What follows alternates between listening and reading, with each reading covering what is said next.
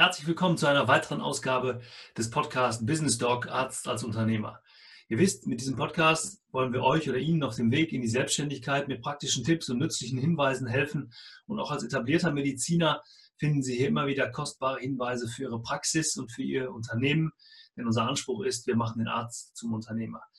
Heute gibt es wieder eine Solo-Folge und zwar wollen wir uns heute mal mit Geschäftsmodellen, mit Geschäftsprozessen beschäftigen in der Arztpraxis.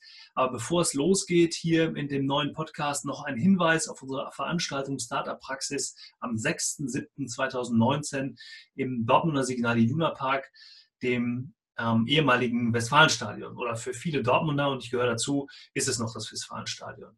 Ähm, demnächst, das heißt so in ungefähr ja, zwei Wochen, wird die ähm, Landingpage zu der Veranstaltung geben, startup-praxis.de. Das wird eine ganz äh, groß innovative Veranstaltung zum Thema Zukunftsmarkt, zum Thema Mediziner für Gründer und Etablierte ähm, mit einem hohen Anspruch an ähm, die Referenten. Wir haben über zwölf Speaker aus dem Gesundheitsbereich eingeladen. Äh, wir haben einige Top-Speaker dabei, die wirklich ähm, auch in der Öffentlichkeit stehen, sehr, sehr bekannt sind. Ähm, wir haben einige interessante Arztpraxen, die sich stellen werden, die euch oder Ihnen ihre Erfolgsgeschichte mit auf den Weg geben werden. Wir haben sehr, sehr viele Möglichkeiten des persönlichen Austauschs, des B2B. Es gibt Möglichkeiten, mit den Referenten zu sprechen, sich hinterher den Dienstleistungen der Referenten äh, zu stellen und vielleicht auch ähm, den einen oder anderen für sich zu buchen. Also ähm, eine, eine Veranstaltung, eine Tagesveranstaltung, mit ähm, einem Charakter, der ähm, aus unserer Sicht in der Medizin noch nicht da gewesen ist. Und wir wollen, dass Sie oder ihr bei der Veranstaltung teilnehmen und ganz viel Spaß habt. Karten könnt ihr entweder über die Seite bestellen, ähm, startup-praxis.de. Wie gesagt, ab Mitte Februar wird die online sein. Ähm, oder eben auch, wie immer, als Info ein, eine kleine E-Mail an info at businessdoc.online. Ähm, und jetzt wünsche ich euch erstmal ganz viel Spaß mit dem neuen Podcast zum, ähm, zum Thema Geschäftsmodelle oder Geschäftsprozesse am Beispiel Einstieg einer Gemeinschaftspraxis. Mein Name ist Oliver Neumann und ich begleite den Arzt in allen wirtschaftlichen Fragen auf dem Weg zum Unternehmer in die eigene Praxis. Viel Spaß beim neuen Business Talk Podcast. Ja, wir steigen heute direkt ein in das Thema ähm, Geschäftsmodelle in der Arztpraxis beziehungsweise Innovationen oder Change- und Änderungsprozesse in einer Praxis. Wollen ähm, das beispielhaft machen anhand des Beispiels Eintritt einer Gemeinschaftspraxis. Ich habe ja immer wieder Fälle, die ich in diesem ähm, oder Fälle oder Ärzte, äh, die ich in diesem Prozess begleiten darf und die sich dann an mich wenden und sagen, Mensch, Herr Neumann, wie können, wie kann ich denn diesen, diesen Veränderungs- oder diesen Change-Prozess überhaupt ähm, ja, begleiten, wie kann der begleitet werden und wie kann ich mich auf diesen, diese Veränderung, die ich vielleicht aus dem Krankenhaus so noch gar nicht kenne, einstellen. Da kommen wir gleich drauf. Ähm, Wichtig vielleicht mal vorweg, wenn wir auch darüber nachdenken, wie soll die Zukunft der Medizin weiter aussehen? Wie werden sich Praxen entwickeln? Wie werden sich Krankenhäuser entwickeln? Wie werden sich ähm, ja alle ähm, Player dieses Medizinermarkts überhaupt entwickeln? Und wenn man mal darüber nachdenkt, ähm, braucht doch die Medizin eigentlich mal eine richtige Innovation. Aber wo kommt die her, diese große Innovation, diese richtige Innovation? Wir haben viele gute Ansätze, wie immer, aber leider wird das aus meiner Sicht im Keim viel zu oft erstickt. Ähm, wenn ich habe ja auch in einigen Podcast-Folgen vorher schon immer wieder über die jungen Mediziner gesprochen, die gute Ansätze haben, ich habe auch immer wieder über diese Thematik gesprochen, wenn man in modernen Universitätskrankenhäusern ist. Auch da gibt es Vorreiter, die ähm, zum Beispiel das Thema Smart Hospital, nehmen wir das mal, ähm, äh, wenn, wenn man mit wirklich innovativen Menschen, mit Direktoren, mit, mit Professoren spricht, die das Krankenhaus der Zukunft ja nicht mehr unbedingt ähm, als, als Haus mit Wänden sehen, sondern fast als eine Art Plattform ähm, an der, der sich der Patient orientieren, bedienen kann und die Ideen und die, ähm, ja, die Anreize oder auch die ähm, Prävention des Gesundheitssystems über ein solches Smart Hospital nutzen kann. Aber wo kommen wirkliche Innovationen her? Und ähm, wenn wir da mal wieder in die Wirtschaft schauen, das sollten wir, was das Thema Arzt angeht, viel, viel häufiger tun, ähm, dann kommen wir immer wieder auf dieses Thema, dass Innovationen eigentlich gar nicht aus der Branche selbst kommen. Das erleben wir ja sehr, sehr häufig. Ähm, wenn wir mal ähm, Tesla nehmen zum Beispiel, Elon Musk hat mit der Automobilbranche nichts zu tun, weil alle immer gesagt haben, ein Elektroauto kannst du nicht entwickeln, das wird nie funktionieren. Aber er hat einen ganz anderen Ansatz gewählt und er hat es einfach gemacht. Ähm, Ähnliches, zweites Beispiel, was mir jetzt spontan einfällt, ist die Musikindustrie. Wie lange haben sich Sony, ähm, IMG oder wie sie alle heißen, ähm, auf den Platten- und CD-Markt gestürzt, bis irgendwann, ich glaube, aus, aus einem, einem Institut heraus, Fraunhofer Institut war es, glaube ich, wenn ich, wenn ich mich nicht irre, möchte mich aber da nicht festlegen, die, die MP3-Dateien entstanden sind. Und plötzlich ähm, ja, der, der, ganze, der ganze Markt aufgerollt worden ist, weil man ähm, Musik austauschen konnte. Sehr unkompliziert von, von dem einen MP3-Player auf den nächsten. Und, und, mittlerweile sind wir über Apple Music, über Napster, über unterschiedliche ähm, ähm ja, Plattformen so weit, dass die Musikindustrie absolut revolutioniert ist und äh, CDs oder, oder Plattenspieler oder Platten jetzt nur noch bei wirklichen Freaks oder bei, bei ähm, Sammlern ähm, und bei, bei wirklichen Menschen, die aus der Musikindustrie kommen, ähm, Platz finden. Ähm, also da sieht man, Innovationen entstehen, wenn man sich auch mal mit diesem Thema ein bisschen auseinandersetzt, meist nicht aus dem eigenen Unternehmen heraus. Und da ist eben die Frage, ähm, akzeptiere ich das, dass vielleicht ähm, jemand anders kommt und dieser Branche oder dieser neuen oder dieser, dieser Industrie etwas vormacht. Weil ich kenne es auch immer nur so aus der Vergangenheit, aus der Beratungsbranche heraus. Viele meiner Kollegen, viele, viele Mitbewerber, viele andere Menschen, die mit dem Arzt in der Gesundheitsbranche zu tun haben, immer gedacht, ja, das ist alles schön und gut, aber die Arztbranche ist anders. Der Arzt ist ähm, anders aufgestellt, der ist klar strukturiert in seinem Studium, der ist klar strukturiert in seiner beruflichen Wahl und Qualifikation.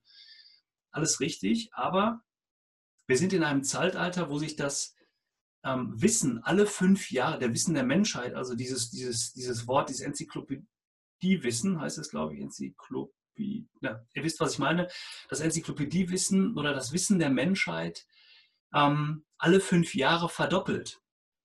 Und wenn wir da nicht aufpassen und diesen, die Innovation in einem des Gesundheitssystems verpassen, ähm, dann ist für viele, man kann diese Entscheidung für sich ja treffen, sagen, ich mache da nicht mit, ich mache noch meine 15 Jahre in meiner Praxis, in meinem Krankenhaus, dann bin ich sowieso damit durch. Ähm, heißt aber nicht, dass, dass die Gesamtbranche davon nicht betroffen ist. Und deshalb ähm, müssen wir uns überlegen, wo kriegen wir diese Innovationen her? Und ich lade jeden Einzelnen ein, das meine ich wirklich ernst, daran mitzuwirken. Zumal zu überlegen, wie kann ich denn eine weitere Innovation schaffen? Da entstehen ja zum Beispiel auch ganz viele Startups gerade draus. Im einen holen wir demnächst hier in den Podcast, freue ich mich auch sehr drauf. Ähm, ein ähm, Mediziner, der ähm, eine Gesundheits-App entwickelt hat oder eine App oder eine Kommunikations-App, die ich euch gerne oder die ich Ihnen gerne hier mal vorstellen möchte. Also das ist etwas, was mich in Zukunft weiter, ähm, weiter beschäftigen wird und auch in den, sicherlich weiter in dem Podcast nochmal vorkommen wird. Also wo kommen Innovationen am Gesundheitsmarkt her? Und ähm, gerade wenn wir jetzt mal überlegen, wie, wie, sie werden, wie werden Geschäftsmodelle auch entwickelt und wie geht so ein, ein, ein Change-Prozess, ein, ein, ein, Wechselprozess vor sich. Ähm, da habe ich mich ähm, an, meine, an meine Studienzeiten erinnert und habe ähm, ein schönes Modell gefunden. Und dieses äh, Modell beschäftigt sich hauptsächlich mit, mit diesem Veränderungsprozess und ich habe es mal auf die Niederlassung runtergebrochen. Ähm, es gibt ein Vier-Stufen-Modell, vielleicht blende ich das später nochmal ein. Oder ein, ich nenne es mal vier, vier ähm, Bereichsmodell, das losgeht mit der sogenannten unbewussten Inkompetenz.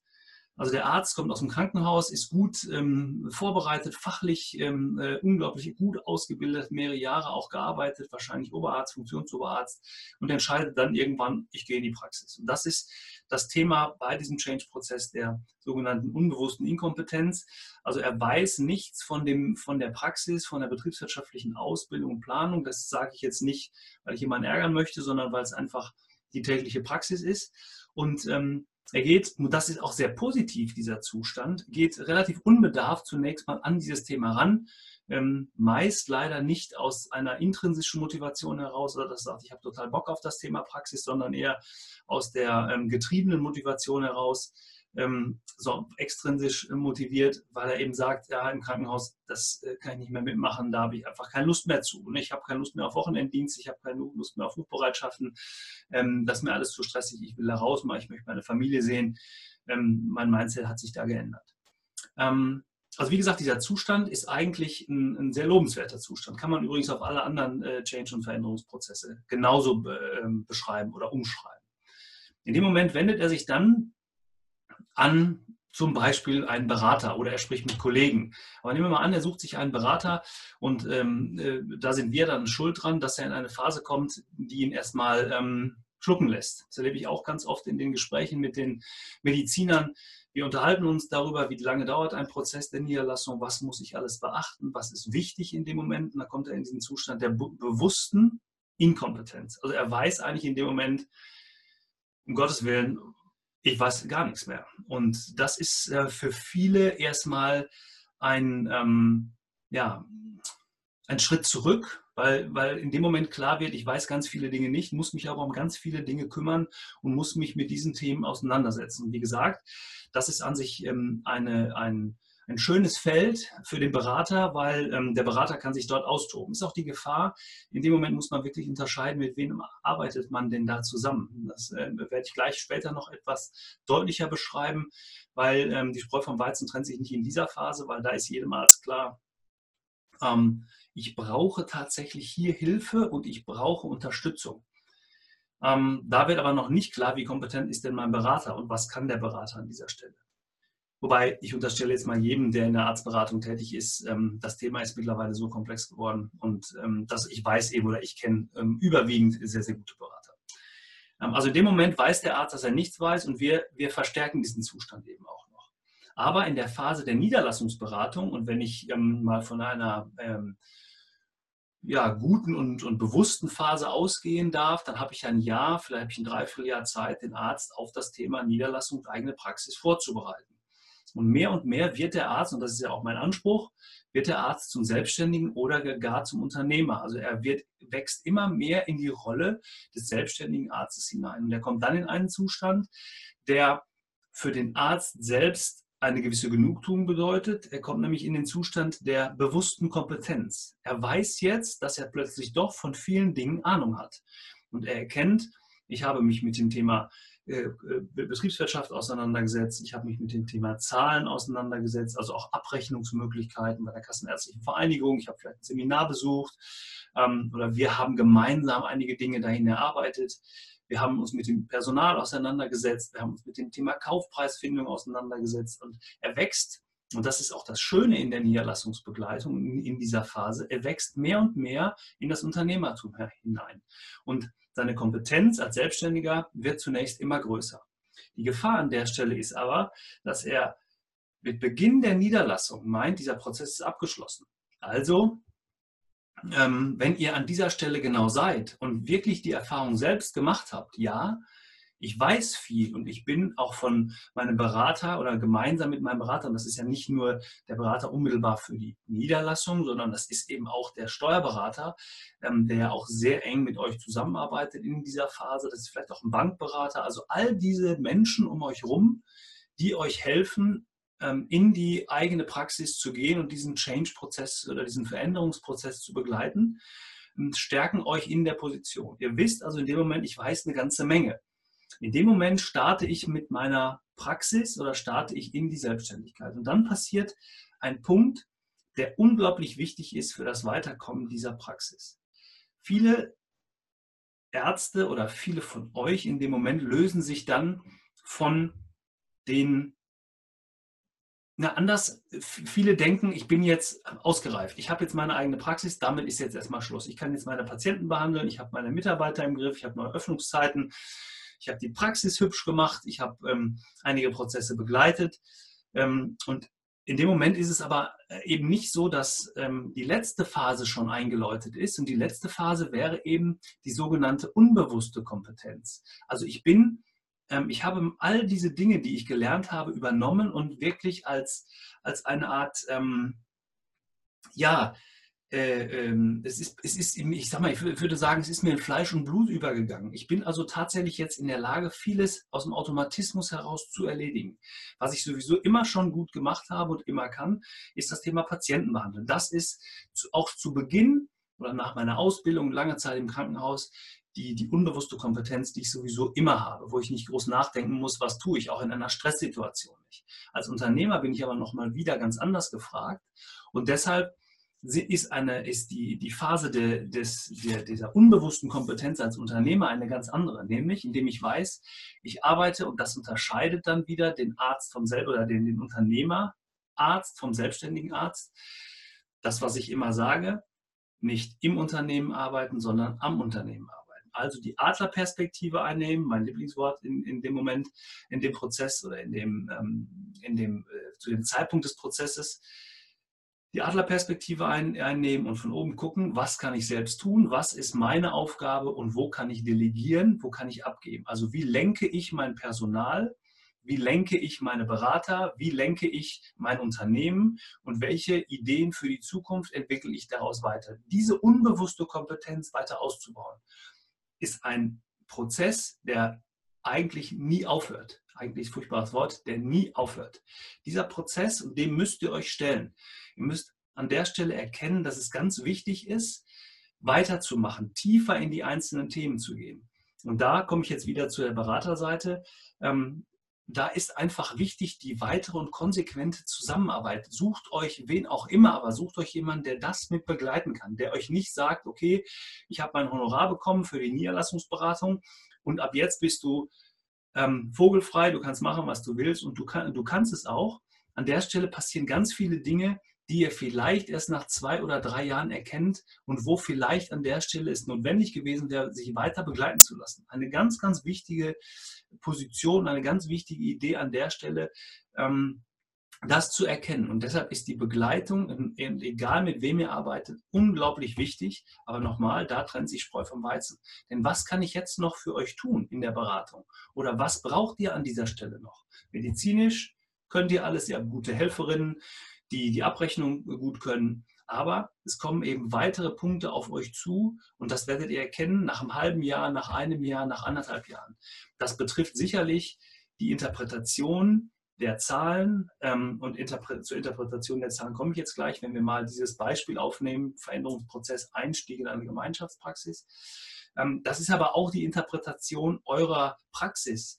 Wie sind äh, Arbeitsabläufe gewesen? Wie läuft die Verbindung und die Weiterbildung des Personals auch bezogen auf zukunftsorientierte Themen? Nehmen wir mal das Thema E-Health in der Praxis, weil es ein Zukunftsthema ist, weil auch ihr nicht euch dafür schützen könnt, dass irgendwann andere Praxen das, das haben und euch damit einen Wettbewerbsvorteil deutlich machen. Wenn es keine, keine ähm, ähm, Online-Sprechstunde ist, ist es vielleicht die Online-Terminvereinbarung, ist es vielleicht die, ähm, die Nutzung oder die, die ähm, persönliche Nutzung und auch das persönliche Vorankommen über Bewertungsportale. Das ist vielen ja gar nicht bewusst, dass Bewertungsportale wirklich ein unglaublich positiver Faktor sind, um neue Patienten zu generieren und Bewertungsportale nicht insbesondere dafür da sind, Rechtsanwälten neue Akquisitions- und Verdienstmöglichkeiten aufzuzeigen. Also nutzt dieses Spektrum und ähm, erweitert es und arbeitet immer weiter an eurer äh, unbewussten Kompetenz, die dann später genauso als Unternehmer aufgestellt ist, wie ihr es als Arzt fachlich sowieso schon seid. Ja, ich habe gesagt, wir wollen das Ganze mal deutlich machen und das, ähm, äh, ich, äh, ja, ich begleite ja tatsächlich, jetzt fange ich an rumzustottern, ähm, ich begleite ja tatsächlich ähm, laufend Ärzte in unterschiedliche ähm, Praxen. Und wenn man jetzt mal überlegt, ähm, wir, ich habe einen Mandanten, der ist jetzt fiktiv und der ähm, möchte gerne in eine Gemeinschaftspraxis einsteigen. Es ist eine größere Gemeinschaft, waren mal drei, sind jetzt noch zwei, also einer ist ausgeschieden und die bestehenden die beiden übrig gebliebenen bestehenden Gesellschafter haben demjenigen den Sitz abgekauft ähm, oder abgenommen und sind jetzt auf der Suche nach einem weiteren Gesellschafterkollegen. Ähm, jetzt werden die Zahlen übernommen, die Zahlen geprüft. Ähm, jetzt ist der Arzt an der Stelle, an der, an der Position der, ähm, äh, der, äh, in der ersten Phase dieser, dieser, unbewussten, ähm, dieser unbewussten Inkompetenz ich gerade schon selber einen Faden verloren. Ich hatte mir ein Zettel geschrieben, muss ich hin, hin muss ich da nochmal drauf gucken. Also der unbewussten Inkompetenz. Und er sagt, es ist super, ich möchte da rein. Ich wohne hier auch an, der, an dem Ort. Jetzt gehen wir auf diesen, ähm, jetzt gehen wir einfach in diese Praxis hinein. Die Interpretation der Zahlen, die Interpretation der ähm, äh, Gegebenheiten der Praxis, auch die Besichtigung der Praxis vor Ort und damit die Entwicklungsmöglichkeiten, die, die Darstellung, wie ist der Mietvertrag aufgestellt, welche Verpflichtungen entstehen darauf, die ähm, Mitarbeiter zu überprüfen, also nicht im Sinne von, was können die, sondern wie lange sind die schon da, gibt es vielleicht innerhalb der Unterlagen, die man sich vom Steuerberater geben lässt.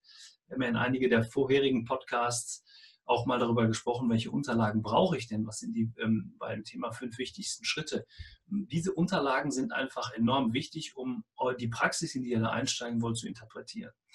Ähm, und jetzt sind wir mal einfach an. In dem Moment ähm, ist der Arzt sehr euphorisch und sagt, jawohl, ich will das machen, ich möchte gerne hier rein. Jetzt werden die Zahlen von, von uns, und dann kommt, kommt dann wieder der Berater ins Spiel, äh, interpretiert und plötzlich wird klar, oh Moment mal, da kommen ja viele andere Dinge auf mich zu, von denen ich noch gar nichts gewusst habe. Ich möchte mal zwei Beispiele nennen. In dem Fall ähm, könnte es ja zum Beispiel so gewesen sein, dass, der, äh, dass die Zahlen, die wir bekommen haben, und das wäre dann zum Beispiel die BWA oder gegebenenfalls auch eine Bilanz, ähm, ähm, das, äh, wir bleiben aber jetzt mal bei der, bei der Gewinnermittlung ähm, und nicht, nicht bei der Bilanz oder der Jahresabschluss deutlich macht, dass die Praxis einiges an Verbindlichkeiten hat. Da muss man natürlich wissen, warum hat die Praxis Verbindlichkeiten und welche Bedeutung hat das für den Einstieg, wenn eine bestehende Praxis bestehende Verbindlichkeiten hat und ich als weiterer Gesellschafter dorthin einsteige. Das kann zunächst mal bedeuten, dass ich zwar ähm, oder dass ich ähm, oder dass ich im Innenverhältnis, ich zwar im Innenverhältnis von den beiden anderen Gesellschaftern ähm, freigestellt werde für diese Verbindlichkeiten, ist aber nur im Innenverhältnis der Fall. Das heißt, haben die beiden auch nichts mehr, ist bei denen nichts zu holen, bin ich sicherlich ähm, als, als Dritter im Bunde immer von den Gläubigern nach wie vor gefragt. Ähm, und ähm, die freuen sich natürlich, wenn ein weiterer, ich nenne es jetzt mal frischer, liquider Mensch, äh, Arzt in die Praxis einsteigt. Deshalb müssen wir darauf hinweisen. In dem Moment wird wieder ganz klar, bewusste Inkompetenz, oh, das habe ich aber nicht gewusst und da brauche ich Informationen zu.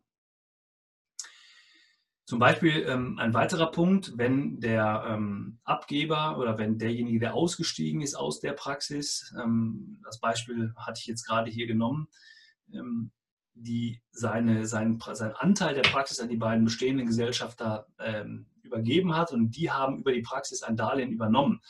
Und wir zahlen jetzt oder, oder ihr in dem Moment, weil ihr in die Praxis einsteigen wollt, ihr zahlt einen Kaufpreis, ähm, der, dann wiederum äh, entweder dazu verwendet werden kann, dass die Verbindlichkeiten, das Darlehen, was aufgenommen worden ist, zu entschulden. Oder kann aber auch sein, dass die beiden Gesellschafter sagen, Mensch, wir haben das jeder auf unsere Kappe genommen und wir möchten aber in einer ganz anderen Art und Weise dieses Geld gerade verwenden.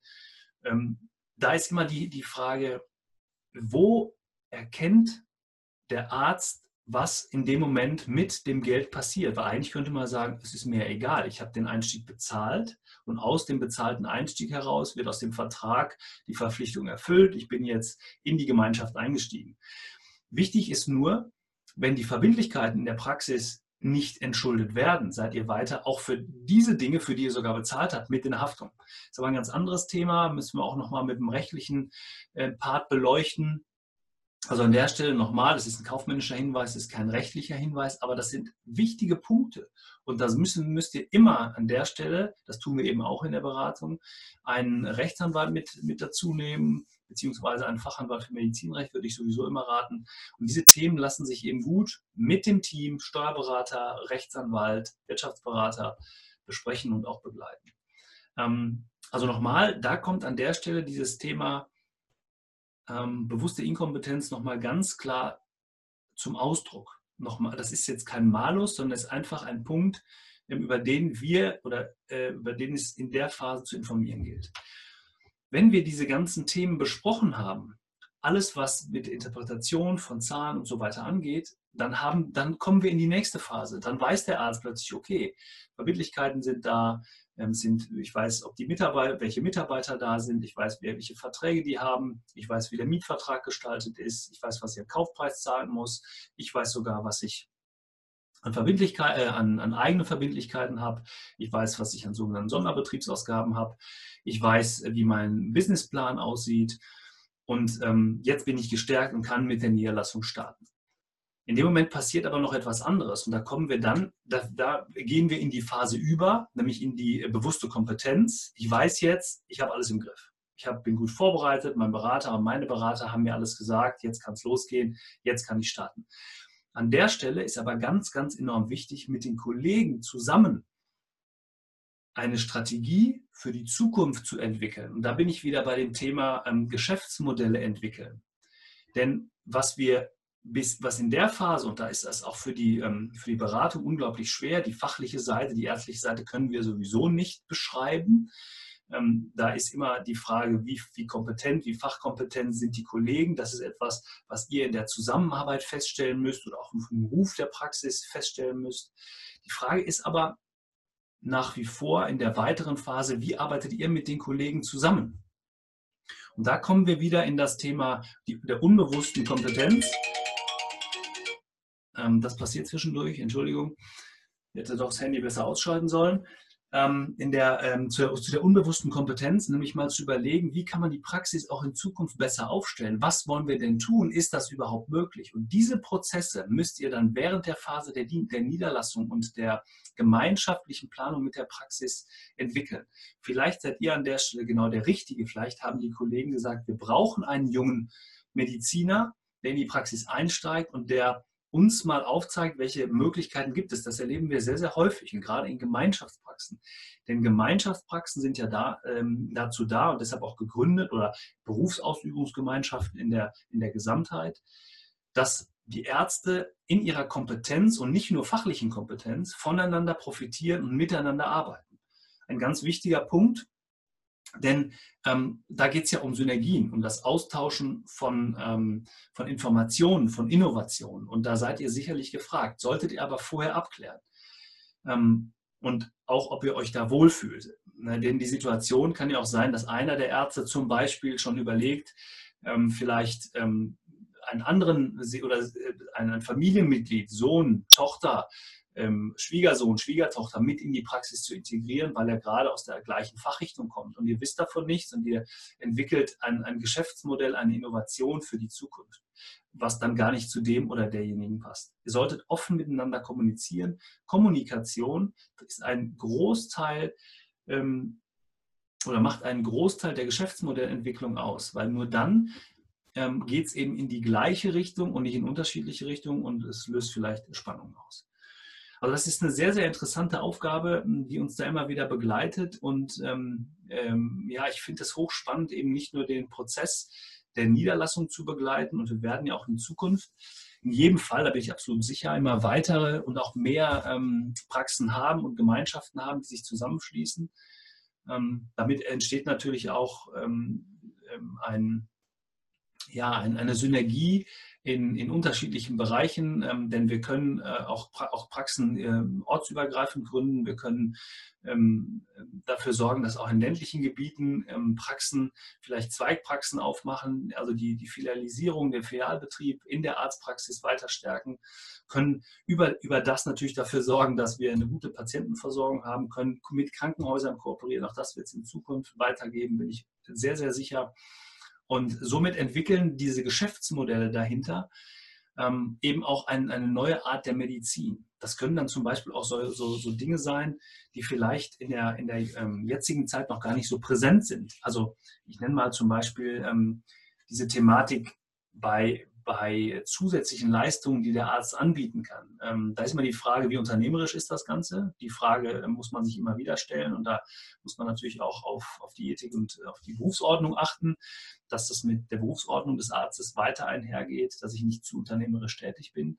Aber ich kann eben trotzdem sagen, es gibt ähm, Add-on-Leistungen oder sogenannte Add-on-Eagle-Leistungen. Also indem ich sage, lieber Patient, wenn du das für richtig hältst, kannst du die Grundversorgung machen, die biete ich dir an. Du kannst aber auch sagen, ich biete dir die Top-Leistung an ähm, für diese Untersuchungsform. Du kannst aber auch sagen, ich biete dir die Premium-Leistung an. Ähm, das ist bei Zahnärzten ja sehr häufig der Fall, wenn wir mal die Thematik der der Mundhygiene nehmen, der Prophylaxe nehmen, äh, wo dann übers Jahr schon mal drei oder zwei Prophylaxe-Termine vorab bezahlt werden können zu einer gesonderten Leistung Viele Zahnärzte sind da sehr, sehr geschäftstüchtig, die ähm, dann auch Zusatzleistungen anbieten. Ich erinnere mich hier an einen, an einen Zahnarzt äh, aus unserer Region, der gesagt hat, Mensch, wir waschen Ihr Auto in dieser Zeit oder wir, wir holen ihre, ihre, ihre Tochter aus dem Kindergarten ab oder für einige Leute haben wir auch einen Hol- und Bringservice. Also die Idee, ähm, die Ideen, die dahinter stehen, sind sehr, sehr vielschichtig. Ähm, zweites Thema ist so ein bisschen die ähm, Emotionalisierung von Produkten. Auch ein sehr schönes Thema für den Arzt. Also auch da Vorreiter wieder die, ähm, die äh, Zahnärzte, die natürlich sagen, ähm, wir verkaufen äh, keine Zahnreinigung, sondern wir verkaufen ein schönes Lächeln, ähm, indem wir ähm, oder wir bieten ihnen ein schönes Lächeln an, indem wir Bleaching anbieten, indem wir eine professionelle Zahnreinigung anbieten, indem wir vielleicht auch kieferorthopädische Leistungen zusätzlich anbieten. Und der Trend auch bei, dem, bei den ähm, Patienten geht ja dahin. Warum? Weil der Patient immer nur zum Arzt geht, wenn es weh tut, wenn er äh, wenn es nicht mehr wehtut, so ist der Mensch einfach gestrickt, kommt er nicht mehr wieder. Das ist bei einigen Fitnessstudios ganz genauso. Wenn ich einen Schmerz habe und ich da sind wir wieder fast am Anfang bei der extrinsischen Motivation. Nämlich dann, wenn ich von außen getrieben bin, ich, mir tut etwas weh, ich habe Rückenschmerzen, ähm, dann gehe ich gern zum Arzt, dann gehe ich ins Studio, bin auch bereit, bis der Schmerz nachlässt, zu trainieren oder meine Tabletten zu nehmen. Aber was ist denn danach? Und ähm, gerade wenn ich eine Emotionalisierung habe, wenn ich, wenn ich mit Emotionen an mein Produkt gehe, ähm, dann ist der Patient immer mehr bereit, auch zu sagen, ja, das ist ja dauerhaft. Ähm, deshalb davon lebt auch die, die Branche der, der ästhetischen Chirurgie ne, sehr, sehr stark. Ist ähm, in Verruf geraten und bei, sicherlich bei vielen auch nicht ähm, so, so gern gesehen, weil man sagt, ja, da wird auch viel Geld verdient und viel Geld zum Fenster rausgeworfen.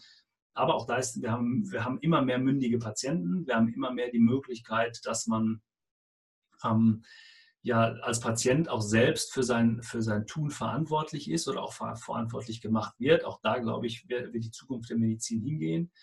Ähm, dass ich eben sage, ich verkaufe Schönheit und ähm, auch damit ähm, ist die Emotion in den Vordergrund gestellt, ist die Sehnsucht des Menschen nach mehr Liebe und nach mehr Anerkennung gegeben. Und auch da gibt es eine ganze Medizinindustrie, die dafür arbeitet. Wenn man es aber mal umdreht und wenn wir auch da mit Emotionen arbeiten wollen, ähm, spielt das Thema medizinische Prophylaxe sicherlich eine sehr, sehr große Rolle.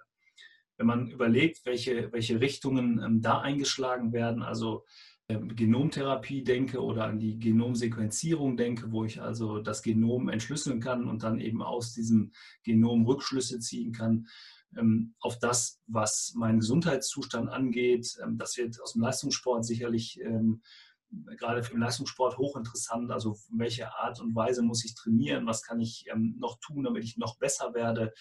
Diese ganze Thematik geht also mehr in Richtung Prävention und auch Präventionsmedizin und wen, weniger in das Thema Rehabilitation. Ich glaube, das ist die Zukunft. Und ähm, da sind sicherlich Krankenhäuser Vorreiter, da sind sicherlich aber auch die ähm, Universitätskliniken Vorreiter. Nichtsdestotrotz, wer sich rechtzeitig mit auch solchen Themen beschäftigt, hat viele, viele Möglichkeiten. Jetzt bin ich ein bisschen abgeschweift. Ich hoffe, ihr verzeiht mir das. Ähm, das war so ein bisschen mal der, der Einstieg in das Thema Geschäftsmodellentwicklung und was kann man tun anhand eines kleinen Beispiels. Ich freue mich sehr, wenn, ähm, ja, wenn ihr beim nächsten Mal wieder dabei seid. Ähm, das war wieder eine Solo-Folge hier vom Business Dog Arzt als Unternehmer. Wenn euch die Folge gefallen hat, würde ich mich sehr freuen, wenn ihr es bewertet bei iTunes oder YouTube damit wir, und bewerten meine ich wirklich so, ähm, freue mich über jede Bewertung, freue mich natürlich ganz besonders über eine gute und äh, Fünf-Sterne-Bewertung. Ähm, dann kommen wir in den Charts auch mal ein bisschen höher. Ähm, ja, bis zum nächsten Mal. Freue mich, ähm, wenn ihr wieder einschaltet und ähm, kommen noch ein paar spannende Themen dieses Jahr. Also bleiben Sie unternehmerisch oder bleibt unternehmerisch. Bis zum nächsten Mal und äh, tschüss.